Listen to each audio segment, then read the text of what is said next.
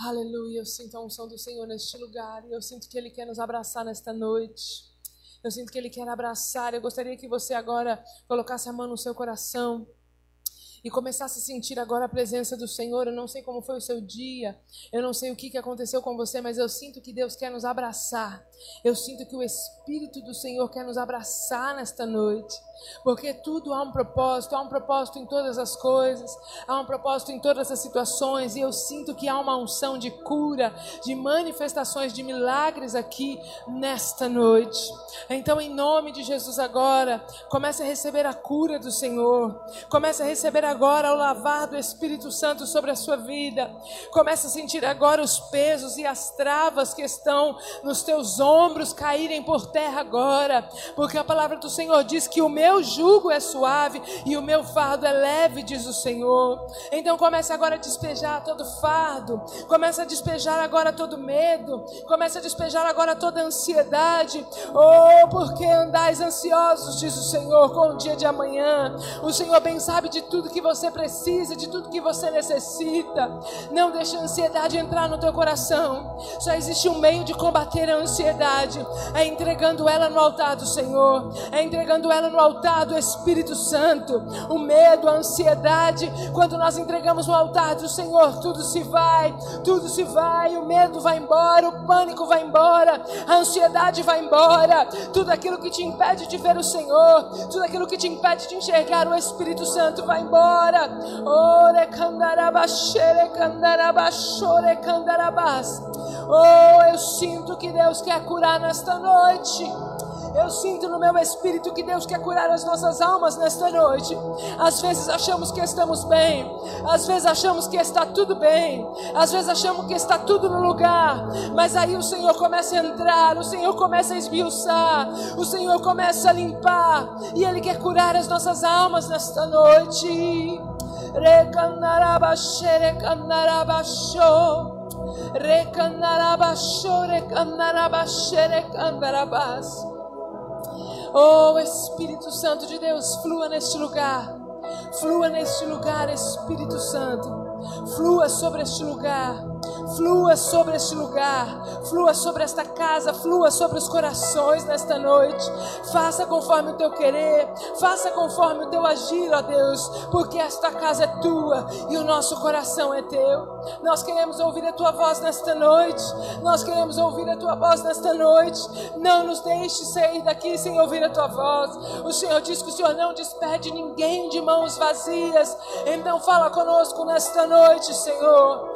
Flua, Senhor. Senhor. Tira do nosso coração todo peso, tira do nosso coração toda tranca, tira do nosso coração toda muralha, tudo aquilo que impede de ouvir a tua voz, tudo aquilo que impede da palavra do Senhor frutificar, todo espírito, Senhor, Pai querido maligno que quer roubar a semente desta noite, nós repreendemos o nome de Jesus, repreendemos agora, Senhor, toda mente vaga, repreendemos todo atordoamento na mente, repreendemos agora toda ansiedade, toda inquietude, repreendemos agora em nome de Jesus e damos um comando no mundo espiritual, que toda resistência à tua palavra, toda resistência ao mover do teu espírito nesta noite, seja repreendido agora no nome de Jesus. Nós atingimos agora o mundo espiritual, nós atingimos agora no reino espiritual e colocamos agora, Senhor, uma ordem para que bata em retirada todo agir, todo principado, tudo aquilo que é contra o Senhor, contra a tua palavra. Nós repreendemos agora em nome de Jesus tudo aquilo que pode parar, ah, Senhor, atrapalhar o teu agir. Nós repreendemos agora no nome de Jesus e que o Senhor flua nesta casa como um rio, que o Senhor flua nesta casa como um rio, que o Senhor flua nesta casa como um rio nesta noite. O Senhor tem liberdade aqui. O Senhor tem liberdade aqui. O Senhor tem liberdade aqui. Oh Espírito de Deus, flua nesta noite. Flua nesta noite. Flua nesta noite em nome de Jesus. Aleluias, aleluias. Oh, aleluias, aleluias. Aleluia, paz do Senhor. Amém, queridos. Glória a Deus. Pode se assentar. Pode se assentar, eu creio que Deus ele já está manifestando a glória dele neste lugar. Eu sinto uma presença, uma manifestação de Deus nesta noite aqui. Eu sinto algo diferente no meu espírito. E eu creio que Deus quer fazer algo conosco nesta noite. Amém? Vocês creem assim comigo que Deus quer fazer algo nesta noite? Você não veio aqui simplesmente assistir um culto, mas hoje pode ser o dia de que Deus pode mudar a sua história e transformar a sua vida, transformar a sua casa. Deus não trabalha com coincidência, Deus trabalha com propósitos. E quando nós entendemos o propósito pelo qual nós fomos chamados, então nós desfrutamos daquilo que Deus tem para nós. E sem mais delongas, eu gostaria de trazer a ministração nesta noite, que Deus colocou no meu coração, uma palavra que queimava meu coração há alguns dias, e hoje no meu devocional, essa palavra queimou ainda mais, e eu gostaria de pedir para que você abrisse lá no livro de Oséias, capítulo 6, em nome de Jesus, aleluia.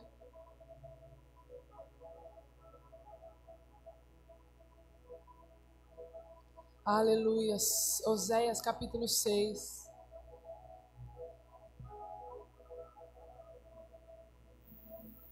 Aleluias. Oséias capítulo 6 que diz assim. Aleluia.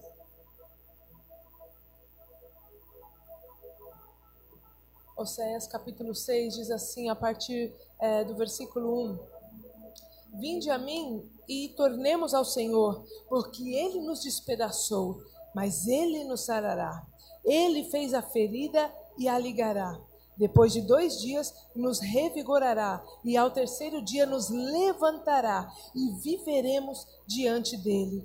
Conheçamos e prossigamos em conhecer ao Senhor. Como a alva, a sua vinda é certa, e ele descerá sobre nós como chuva, como a chuva seródia que rega a terra. Que te darei, ó Efraim? Que te farei ajudar? Porque o vosso amor é como a nuvem da manhã e como o orvalho de madrugada que cedo passa. Por isso os abati por meio dos profetas, pela palavra da minha boca os matei, e os meus juízos sairão como a luz. Pois misericórdia quero e não sacrifício, e conhecimento de Deus mais do que holocaustos. Amém, queridos? Glória a Deus. Esta palavra queimava o meu coração neste momento aonde nós estamos falando tanto sobre intimidade, de secreto, de vida com Deus. Eu estava ouvindo uma ministração hoje do pastor Danilo Figueira, aonde ele dizia que só vai sobreviver nesses últimos dias aqueles que tiverem as suas raízes fincadas em Deus. Quem estiver no muro, quem estiver no meio termo, esses não vão resistir, esses vão cair. E no reino de Deus não há caídos, no reino de Deus não há falidos. E nós estamos vivendo num tempo onde o Senhor, Ele quer realmente nos chamar ao propósito. Nós estamos vivendo num tempo onde Deus, Ele quer nos chamar para o secreto. Não há mais como fugir disso. Nós precisamos entrar no nosso quarto, fechar a nossa porta e ouvir o que é que Deus tem para falar conosco. Porque nesses últimos dias, muitas são as vozes que nós ouvimos. Nós ligamos a internet, nós ligamos a televisão, nós vamos nas igrejas e cada um tem uma teologia, cada um tem uma palavra. E como é que nós vamos saber qual é a palavra que vem de Deus? Como é que nós vamos saber o que é que vem do coração de Deus? Só no secreto. Porque Deus só fala com os íntimos. Deus não fala com estranhos. É até um livro novo que eu comecei a escrever, onde o Senhor ele falava comigo esta palavra. E o título do livro é exatamente esse: Deus não fala com estranhos. O Senhor conhece a voz daqueles que são deles. E aqui o profeta Oséias, ele ele chama a atenção do povo exatamente sobre isso. Eles falam: olha, vocês estão aí vivendo a vida de vocês porque vocês têm um título de profeta, um título de sacerdote, porque vocês são um povo escolhido. Vocês acham que conhecem a Deus, mas vocês não conhecem a Deus. E eu faço um apelo a vocês: corra, corra, né? Corramos e prossigamos em conhecer a Deus, né? Conheça a Deus, tenha sede de Deus, procure saber o que é conhecer a Deus. Muitas vezes nós vemos para a igreja, nós criamos uma rotina de fazer as coisas, a gente faz as coisas na casa de Deus, a gente vai para a conferência, a gente vai para o ciclo de oração, a gente faz visita, a gente vai no hospital, mas a gente não conhece a Deus. Porque vir para a igreja não significa que você conhece a Deus. Talvez fazer boas obras não significa que você conhece a Deus. Você só conhece a Deus quando você tem intimidade e relacionamento com Deus. E o profeta diz aqui para o povo: olha, vocês precisam conhecer a Deus. Vocês precisam conhecer, vocês estão fazendo um monte de sacrifício, oferecendo holocausto, mas eu não quero holocausto, eu não quero sacrifício. O que eu quero é que vocês me conheçam, diz o Senhor. E aí, aqui a palavra conhecer, no sentido literal desta palavra, é o mesmo conhecer de coabitar. É o mesmo conhecer de ter relações sexuais. Quando no Antigo Testamento e na Bíblia em si, quando alguém ia ter relação com alguém, a Bíblia sempre fala: e Fulano é, conheceu Fulano, né, e Adão conheceu a Eva e geraram os filhos dele. Então, quando o profeta está dizendo aqui, conheça Deus, corra e prossiga para conhecer a Deus, ele está dizendo numa questão de intimidade, não é um conhecer de Bíblia, porque se você quer conhecer a teologia e a, par, a parte teórica de Deus, qualquer cursinho da internet, qualquer curso de teologia, você vai saber. Mas o conhecer que ele está dizendo aqui não é esse conhecer de ler. O conhecer que ele está dizendo aqui é de coabitar, é de se relacionar, é de se tornar um só. É por isso que o Senhor ele é, proíbe aqueles de terem relação antes do casamento. Porque quando você tem relação sexual com uma pessoa, o que acontece? Você se torna um só. Por isso que o pecado de adultério é um dos piores pecados que se tem, o pecado da fornicação antes do casamento e o adultério. Porque quando você tem relação com uma pessoa, você se torna uma só com ela. E aí você está dizendo que você não é mais um só com Deus, agora você é um com aquela pessoa que você coabitou. Por isso que ele diz que nós temos que ter relações após o casamento, porque quando você tem isso, você tem a bênção de Deus. E aí Deus não sai desse relacionamento. E este conhecer que o profeta está dizendo é exatamente isso: é conhecer, é de ter intimidade com Deus. E não apenas um relacionamento. Porque você pode se relacionar, mas não tem intimidade. Você pode conversar com uma pessoa todos os dias, mas você pode não ter intimidade com ela. De repente você tem um chefe, você fala com ele todo dia, mas não significa que você tem intimidade com ele.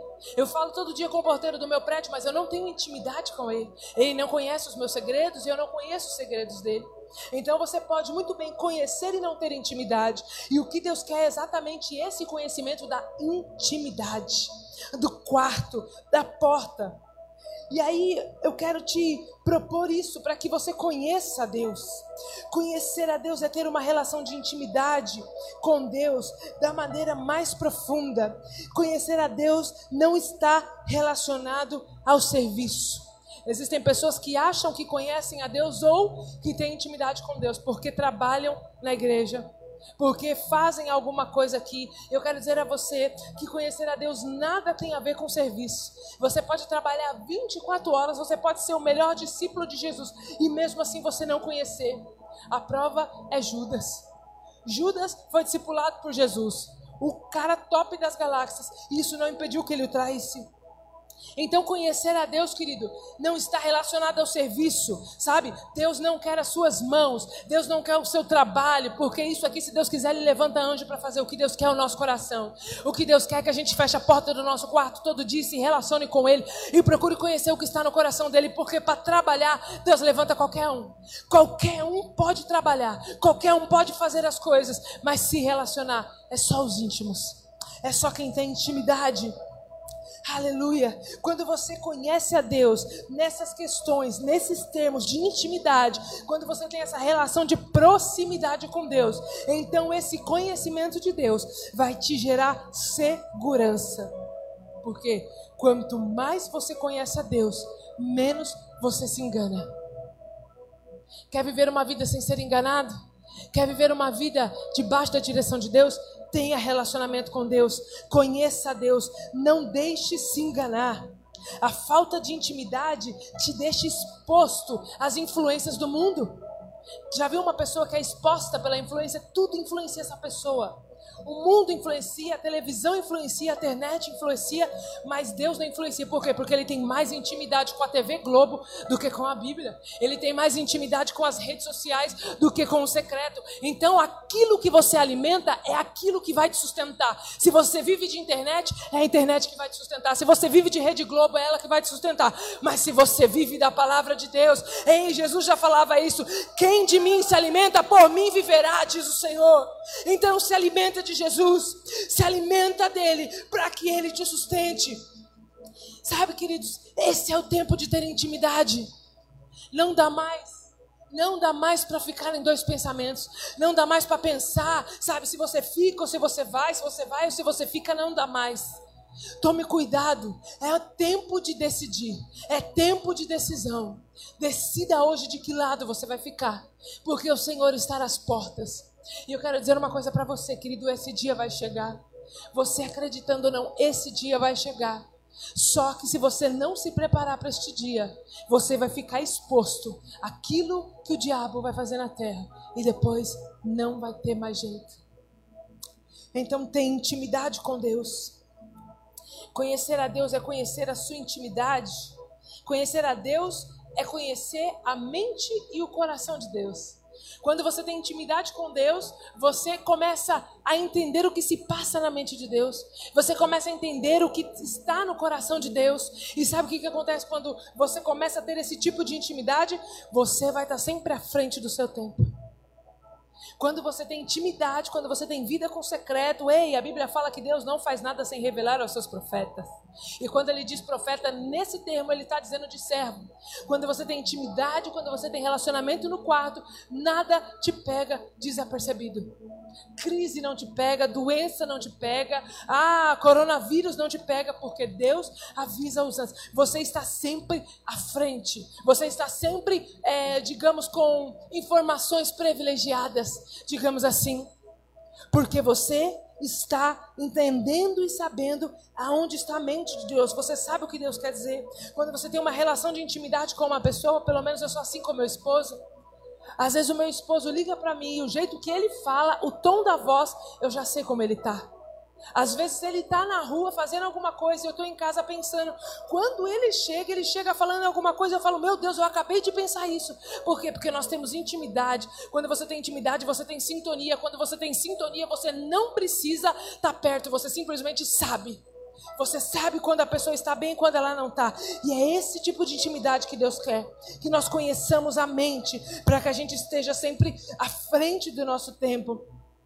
Quando eu conheço a Deus, eu recebo a persistência que eu preciso para chegar no meu propósito. Aqui o profeta diz: Ei, vocês precisam conhecer a Deus, mas não é só conhecer, vocês precisam conhecer, e esse conhecimento tem que ser diário. Por isso ele diz: conheça e prossiga em conhecer. Porque a intimidade ela não é gerada em um dia, num congresso, numa inauguração. A, a intimidade ela é gerada diariamente, é no cotidiano. Quanto mais eu ando com uma pessoa, eu conheço os gostos dela. Quanto mais eu ando com alguém, eu sei o que ela gosta. Quanto mais eu ando com alguém, eu conheço todos os seus trejeitos, porque o conhecimento ele precisa ser diário e é exatamente isso que nos ajuda a vencer as batalhas da vida. É exatamente isso que nos ajuda porque você vai andando e o Senhor vai dando uma gota da graça. Você dá mais um passo e Deus constrói mais um pedaço da estrada. Você dá mais um passo e você constrói mais um pedaço da estrada. Você dá mais um passo e Deus constrói mais uma ponte. Você dá mais um passo e Deus começa uma nova estrada para sua vida. É por isso que você não pode parar. Porque se você parar, sua estrada vai estar sempre completa. O seu caminho vai estar sempre completo. Quando você é uma pessoa inconstante, quando você para de ter intimidade com Deus, automaticamente você faz com que Deus fique parado no seu lugar. Ele não consegue mais construir, porque Deus ele trabalha com movimento. A gente age e Deus reage. A gente age e Deus reage. Por isso o nome é oração. Sabe o que é oração? Oração é expresso em atitude. Orar é ter uma fé levada em atitude. Então eu não posso ficar aqui apenas orando, orando, orando, orando, orando e não tomar uma atitude. Você não pode ficar orando para o seu marido ser salvo, para o seu filho ser salvo e não ter uma atitude de sabedoria dentro de casa, santificar a sua casa. Você não pode orar para Deus te abrir uma porta de emprego e você não se movimentar para procurar esse emprego, porque é no andar, é no caminhar que Deus vai construir e vai te dando persistência. Você vai andando e Deus vai te dando persistência. Você vai andando e Deus vai acrescentando fé. Você vai andando e Deus vai gerando fortalezas no seu coração, força no seu coração. É na caminhada, é na persistência, é a conta gotas. Ei, querido, Deus não derrama tudo de uma vez, não. Deus, Ele não nos dá uma carga completa no começo da nossa jornada.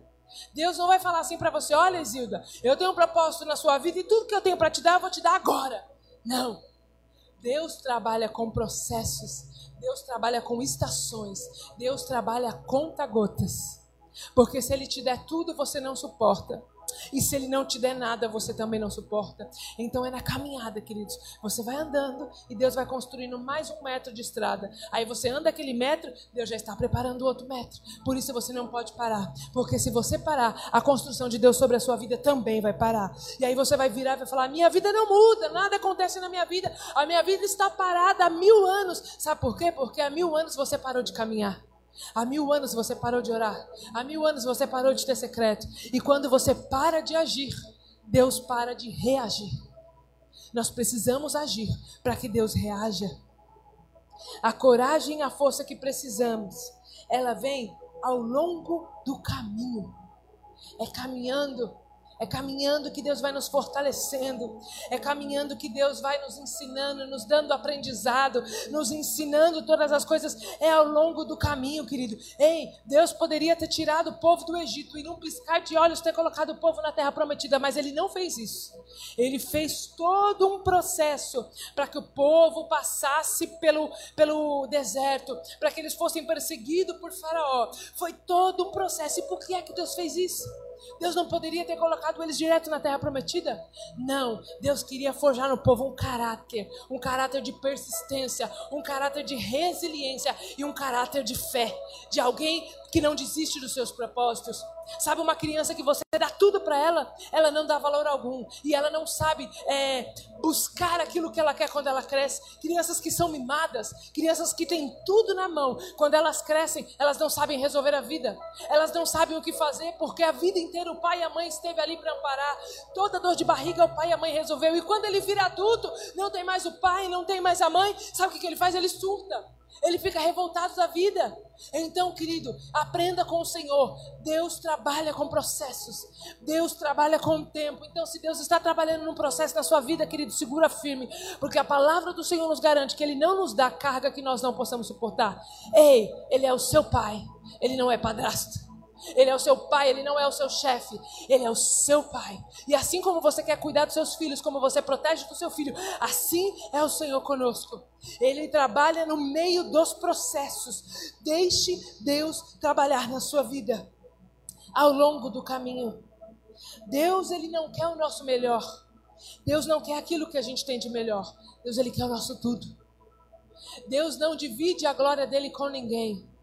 Deus não divide a glória dele com ninguém. Deus ele não quer o nosso melhor dízimo, o nosso melhor tempo, o nosso melhor momento, ele quer o nosso tudo. Você e Deus precisa ser um só. Entenda que com Deus não existe comunhão parcial de bens. Com Deus não existe união estável. A única forma de relacionamento que Deus tem é a comunhão total de bens. Deus não trabalha com esse negócio parcial. Ah, aquilo que é meu é meu, aquilo que é seu é seu. Sabe? Não, queridos. Com Deus tem que ser tudo uma coisa só. Com você e Deus tem que ser uma coisa só. Sabe? As pessoas têm que olhar para você e ver Deus. As pessoas têm que olhar para Deus e ver você. É um só. É um entrelaçado no outro. Até a glória de Deus se manifesta através de ser a sua vida. Deus não trabalha com comunhão parcial de bens. Sabe o que é isso? Quando você vai casar, você chega para o seu companheiro e diz assim: Nós vamos casar, mas tudo que é meu antes de casar continua sendo só meu. E tudo aquilo que é seu antes de casar continua sendo só seu. Aquilo que a gente construir junto, aí a gente vai dividir. Quando tem esse tipo de, de comunhão, Significa o quê? Que eu não confio em você. Eu estou casando com você, mas eu não confio em você, porque você pode me dar o um golpe e fazer eu perder tudo aquilo que eu sonhei para conquistar. Então essa é a comunhão parcial de bens, né? Você no seu canto e no meu canto, né? Tem o caso da união estável. O que é a união estável? São pessoas que não são casadas no papel, mas elas vivem tanto tempo junto, tanto tempo junto, que aí você recebe, você pode pegar um documento e aquele documento ele se transforma numa união estável. Então ele te dá alguns benefícios, mas não é um casamento. Não é um casamento, porque só existe uma forma de relacionamento com Deus, uma forma de intimidade com Deus. Se você está nessas situações hoje, você precisa mudar o seu contrato. O seu contrato precisa ser comunhão total de bens. É, o negócio é o seguinte: cheguei agora para Jesus, então tudo aquilo que é dele é seu, tudo aquilo que é seu é dele, e vocês são só em Cristo Jesus. Não existe divisão. Você precisa ter conhecimento de Deus. Você precisa conhecer a Deus. E eu gostaria de deixar aqui três passos para que você conheça Deus. Primeiro, seja sincero e exponha a Ele as suas fraquezas. Deus não tem compromisso com pessoas orgulhosas e arrogantes. Exponha para Deus as suas fraquezas. Seja sincero diante de Deus. Ei, querido, seja sincero. Até porque Deus ele sabe de todas as coisas e não há como enganar o Senhor. Mas se tem uma coisa que Deus ele, ele gosta é de um coração sincero. Se exponha a ele. Quando quando Jesus ele, ele chegou na terra, ele chegou para fazer alguns milagres na época dele. Eu não me lembro agora se foi aquele centurião de Carfanaum que pediu para que o filho dele fosse curado. E aí Deus falou: Olha, vai, é, é, você, é, eu vou te dar uma palavra e o seu filho vai ser curado. Você crê? E ele virou para Jesus e falou: Olha, aumenta a minha fé. Sabe o que ele quis dizer? Eu não consigo acreditar. Ele foi sincero para Deus. Quando Deus também falou, Jesus falou para os discípulos: Olha, vocês têm que perdoar 70 vezes 7. Aí os apóstolos viraram para Jesus: Jesus, aumenta-nos a fé, porque eu não consigo perdoar nem duas, quem dirá 70. Sabe? Fale para Deus as coisas que você tem dificuldade. Você quer parar de fumar? Fala para Deus: Deus, eu não consigo, eu gosto de fumar. Eu quero parar de beber, eu quero parar de me prostituir. Senhor, eu sou uma adúltera, uma adulta. Eu quero parar com isso, mas eu não consigo. Porque a nossa carne, ela gosta do prazer, ela gosta do pecado, ela gosta das coisas do mundo, sabe? Mas esse gosto vai te levar para o inferno. Então seja sincero com Deus, porque na sua sinceridade Deus vai trabalhar com você. Eu também tive os meus pecados ocultos, sabe aqueles pecados ocultos que fica dentro do quartinho e ninguém pode mexer? Ei, querido, eu também tinha esses quartinhos. E eu virei para Deus e disse: Deus, me ajuda. Já falei aqui algumas vezes que eu detestava orar detestava ler a Bíblia, achava para mim sua maior perca de tempo e eu era muito sincera com Deus. Eu falava com ele: Deus, eu não gosto de orar. Me ajuda a querer orar. Me ajuda a gostar da Bíblia, porque eu não gosto. Seja sincero diante de Deus. Porque quando você é sincero, quando você maqueia, você mostra que você é orgulhoso, você mostra que você é uma pessoa orgulhosa e Deus não tem compromisso com o orgulhoso. Ainda que você tenha dificuldade, ainda que barreiras te impeçam de chegar no seu propósito, se você for sincero com Deus, Deus vai quebrar essas barreiras. Segundo, seja constante na sua busca, porque a intimidade ela vem diariamente com a convivência. É aquilo que eu disse aqui. Você precisa ser contínuo. Você precisa é, todos os dias. Quando você para de buscar, Deus para de construir. Quando você para de ter intimidade com Deus, Deus ele para de agir. Então você precisa ser constante em tudo que você faz. Terceiro, seja moldável para Deus. Pessoas inflexíveis jamais poderão ser usadas por Deus. Sabe o que é pessoa inflexível? Aquelas pessoas que pau é pau, pedra é pedra. Sabe aquela coisa? É 880. Eu já fui uma pessoa extremamente inflexível, impaciente, intolerante. Quando você se manifesta dessa forma, você se torna uma pessoa é, impossível de Deus te usar porque você não é flexível, sabe? Você não é flexível e quando você não é flexível, então Deus ele não pode trabalhar no teu coração, porque não entra outro tipo de pensamento no teu coração. Você não deixa Deus trabalhar, você não deixa outros pensamentos te dominar, você não deixa o Espírito Santo trabalhar. O Espírito Santo só trabalha com corações maleáveis. Então ore para que Deus torne o teu coração maleável. Ore para que o seu coração seja sensível e flexível a Deus, porque somente um coração flexível poderá ser usado por Deus. É necessário que a gente conheça Deus. É necessário que a gente deixe as desculpas de lado, querido.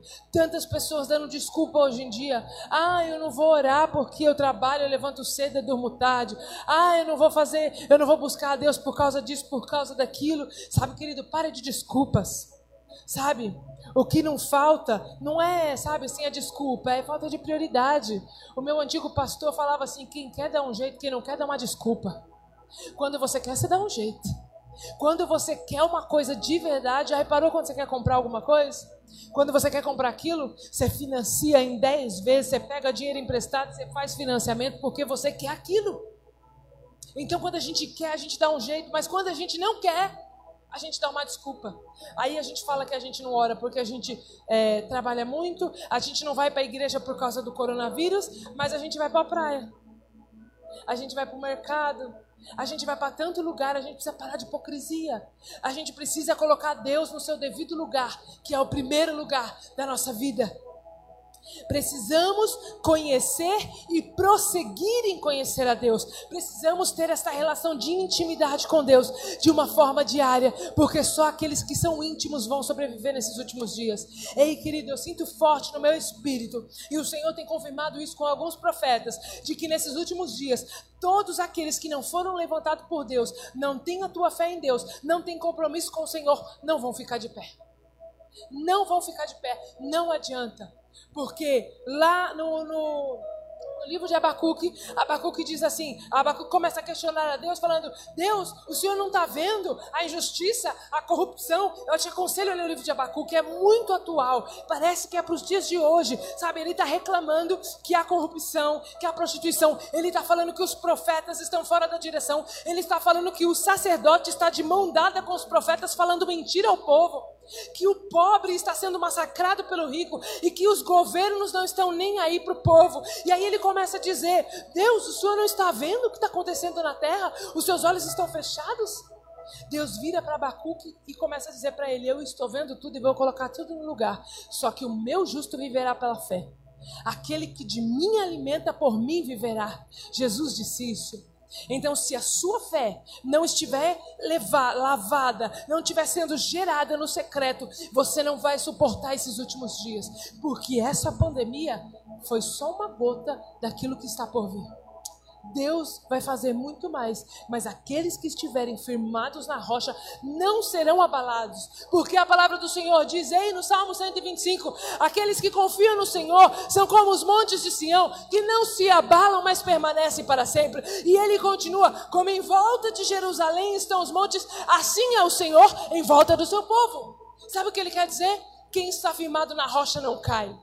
Quem tem a sua casa firmado na rocha, o vento pode bater, a tempestade pode bater, a perseguição pode bater.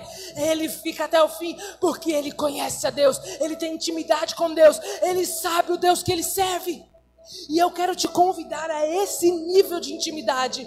Eu quero te convidar a subir um grau a mais da intimidade. Eu quero te convidar, querido, a ultrapassar o seu limite. Se você ora só 10 minutos, comece a orar 15. Se você jejua só duas horas, jejue três. Ei, querido, se você vai uma vez na semana para a igreja, vá duas vezes na semana. Se você ora na madrugada uma vez na semana, ore duas vezes na semana. É tempo de subir o nível da intimidade com Deus. O Senhor quer revelar o seu coração a nós. Só que Ele só vai revelar para quem estiver no íntimo. Aqueles que não estiverem na intimidade, aqueles que não estiverem no secreto, não vão entender o que vai acontecer nesses últimos dias. E sabe o que vai acontecer? O que aconteceu lá no tempo de Noé. Lá em Mateus 24 fala sobre a vinda de Jesus e ele diz assim: Olha, você quer saber quando eu vou voltar? Observe os dias de Noé, porque eu virei como os dias de Noé. E aí o que você tem que fazer? Ir lá e ver o que aconteceu no tempo de Noé para saber o que Deus ia fazer. E a Bíblia fala que no tempo de Noé as pessoas estavam exatamente como estão hoje. Casavam e davam-se casamento, não tinham relacionamento, não tinham intimidade com Deus. Elas nem perceberam que a arca estava sendo construída. Elas nem notaram. Imagina uma arca gigante. Elas estavam tão ocupadas com as suas vidas, com os seus afazeres, com os seus trabalhos, com os seus pecados, que eles não viram. E Deus foi tão misericordioso que a Bíblia fala que é, Noé terminou de construir a arca, subiu todos os animais conforme Deus quis que subisse, e ele diz ainda que a, a arca ficou sete dias com a porta aberta simbolizando hoje o tempo da graça. É por isso que Jesus vai lá no, no, no Mateus capítulo 24 e diz: Olha, volte lá para os tempos de Noé. Eu vou voltar igual nos tempos de Noé, porque o povo não percebeu. Eu deixei sete dias à porta da arca para ver se alguém olhava e ninguém olhou. A mesma coisa está sendo hoje. A arca está sendo construída. Os sete dias é o tempo da graça. Deus ainda está dando oportunidade para você entrar na arca, mas vai chegar um dia que a porta vai fechar. E quem fecha não é o homem, não é a igreja. Se você ler lá, na, parte onde ele fala da arca, fala que o próprio Deus fechou a arca. Não foi Noé que fechou. Foi Deus que fechou. Porque quem dá o tempo, quem dá a estação é o Senhor. Então, querido, é muito sério. É muito sério isso. O Senhor não quer que ninguém fique de fora da arca. E Ele está nos fazendo um convite para entrar no secreto, querido. Ele está fazendo esse convite. Eu falo uma coisa para você: quando você começa a ir para o secreto, você começa a descobrir coisas, Deus começa a encher o teu coração. E aí você começa a deixar de lado os pecados, aquelas coisas que te prendia, já começa a ficar de lado. E você começa agora o seu coração queimar. Aí você começa a pedir para ir para o secreto, o seu coração já começa a queimar na presença de Deus, porque aquilo que te alimenta é aquilo que te sustenta. E eu quero te convidar nesta noite a ter um momento mais profundo com Deus, a subir o nível da sua intimidade com Ele. Porque a porta da arca ainda está aberta, mas essa porta vai se fechar. E o Senhor não quer que você fique de fora. Jesus não morreu na cruz do Calvário para que nenhum de nós fôssemos para o inferno. A palavra do Senhor nos declara que ele fez o inferno para o diabo e os seus anjos, ele não fez para o homem. Ele criou o céu para o homem. Ele criou a eternidade para o homem, por isso nós somos criados à imagem e semelhança dele. Eu quero pedir para que você fique de pé nesta noite. E eu gostaria muito de te fazer esse, esse convite de intimidade. Que você gere no teu coração essa sede, essa vontade de buscar a Deus. É tempo de nós nos relacionarmos de uma forma mais intensa com Deus, porque Jesus está às portas e Ele quer revelar os segredos dele ao seu coração. Eu gostaria de pedir, se possível, que vocês viessem aqui na frente. Eu sinto de orar por vocês aqui. Eu sinto de orar pela sua vida, para que Deus comece a gerar no teu coração algo forte. O Senhor vai começar a te incomodar.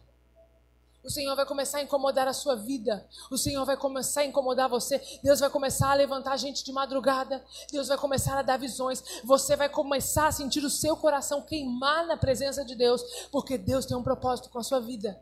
Você não veio aqui à toa, sabia? Deus tinha marcado esse dia. Ele quer que você volte para o secreto. O Senhor diz para mim que você já teve intimidade com Ele. Você já teve uma vida com Ele. E por conta de decepções você largou o Senhor. Mas o Senhor ele está querendo perguntar uma coisa para você. O que é que Ele fez para você? Ele não te fez nada. E Ele está todos os dias esperando você voltar. Ele está todos os dias esperando o seu secreto, porque existe coisas em você que ninguém mais no mundo tem.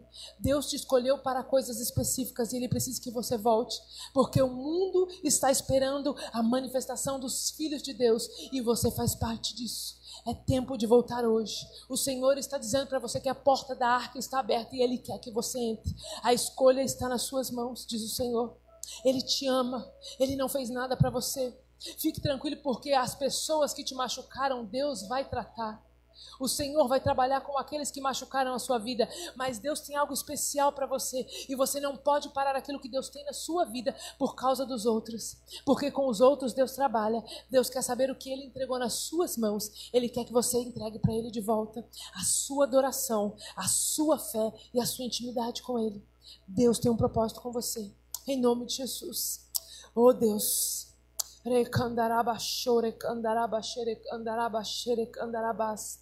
Senhor, derrama sobre nós uma porção, Senhor, de intimidade nesta noite. Comece a derramar, Senhor, no nosso coração agora uma porção de intimidade, Senhor. Nós sabemos que estamos nos últimos dias. Nós sabemos que estamos nos últimos dias e precisamos voltar ao lugar secreto. Eu oro, Deus, para que o Senhor nos ajude a voltar para este lugar. Eu oro para que o Senhor nos ajude a tirar toda desculpa, todo empecilho, toda dificuldade, toda preguiça, toda